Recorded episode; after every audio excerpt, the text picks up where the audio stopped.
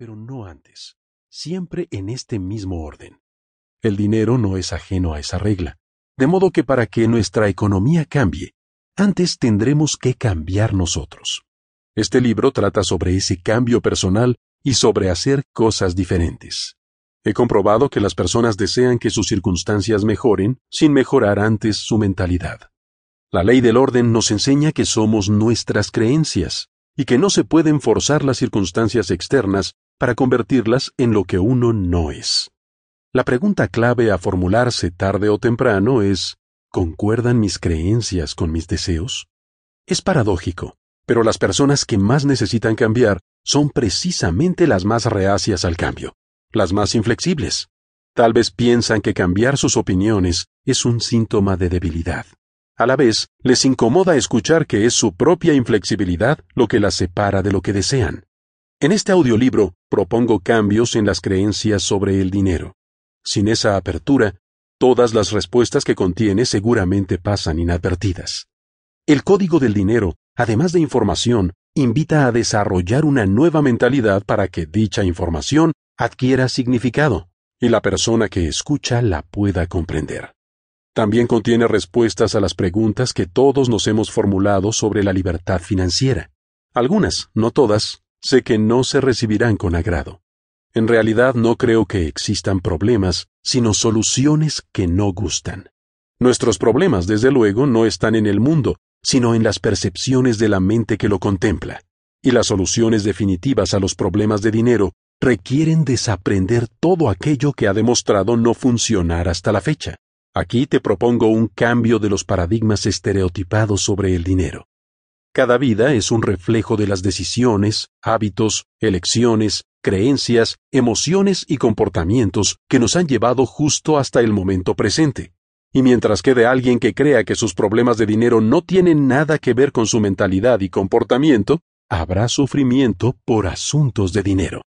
He comprobado que los problemas económicos no están causados por el dinero, sino por los patrones mentales sobre él. La economía personal, en condiciones normales, es el reflejo de patrones mentales, de decisiones y conductas. El dinero, en realidad, se hace en la mente. Casi todo lo que una persona promedio sabe sobre el dinero se basa en opiniones condicionadas que ha ido acumulando a lo largo de su vida. El éxito económico es una clase de programación mental, cifras con muchos ceros. Y el fracaso económico es otra clase de programación, cifras con pocos ceros. En ambos casos, todo se reduce a la clase de software o programación instalada en el cerebro. Un programa perdedor o uno ganador en el juego del dinero. Escuchar este audiolibro ayuda a las personas a reprogramarse para conseguir prosperidad.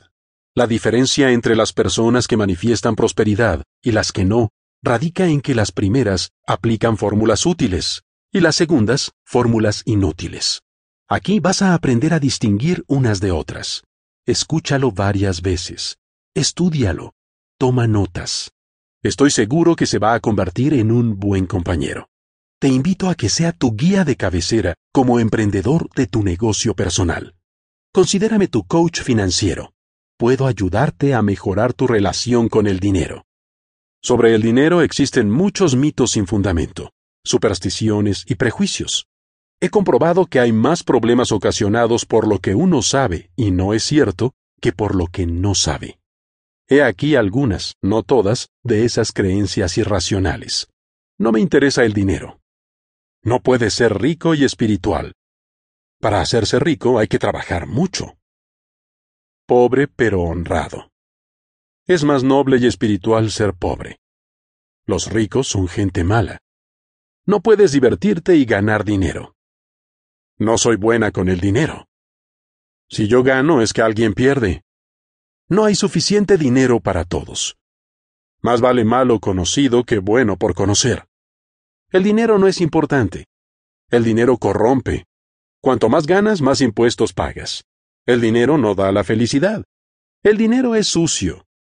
El solo hecho de repetirlos me agota. ¿Entiendes ahora por qué hay tantos problemas económicos? Si te has reconocido en alguna de estas creencias, no te incomodes, no te culpes. En realidad, lo importante no es lo que has creído hasta este día, sino lo que